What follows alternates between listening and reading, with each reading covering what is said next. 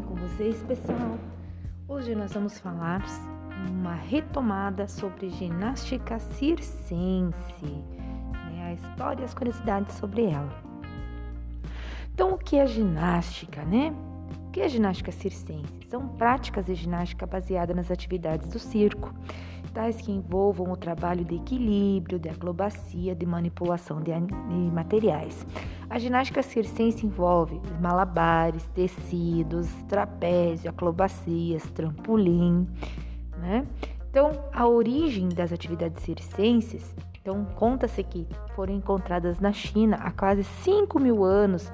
É, acrobatas, né, e contorcionistas e equilibristas desenhadas nas paredes das cavernas, né? Nos primórdios da civilização, no Egito, na antiga Grécia, na Índia também tinha esses registros circenses. Mas o circo moderno surgiu em 1770 com Philip Astley, né, com a criação do Astley Anfiteatro lá em Londres, na Inglaterra.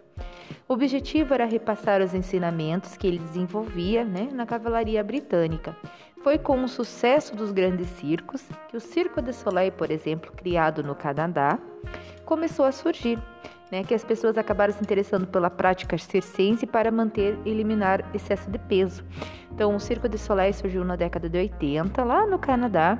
Eles faziam espetáculos na praça pública, até chegar ao nome Circo de Soleil, onde está reunido os melhores atletas do mundo. Ontem a gente assistiu um vídeo né, do Curious sobre o Circo de Soleil.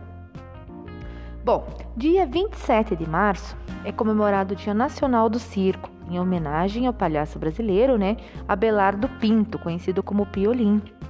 Tá? Existe uma lei para as crianças que trabalham no circo. Obriga é, tanto as escolas estaduais, municipais, né, a receber esses alunos que são chamados de nômades, né?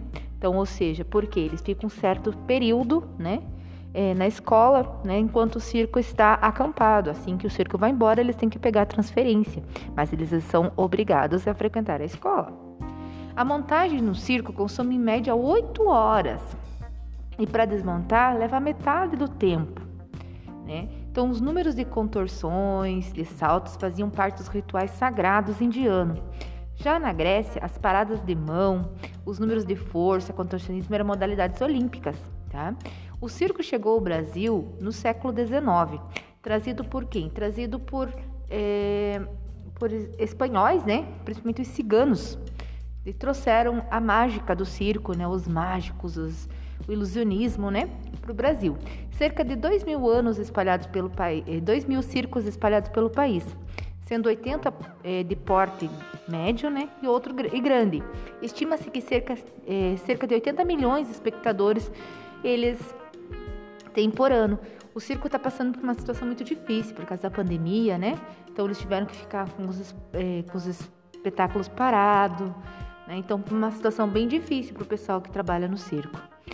Bom, então isso era a nossa aula sobre ginástica circense. Então, ginástica circense são atividades realizadas em circo, malabares, trapézio, né?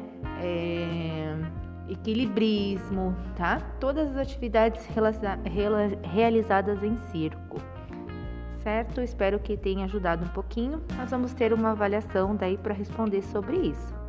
Obrigada, até a próxima aula.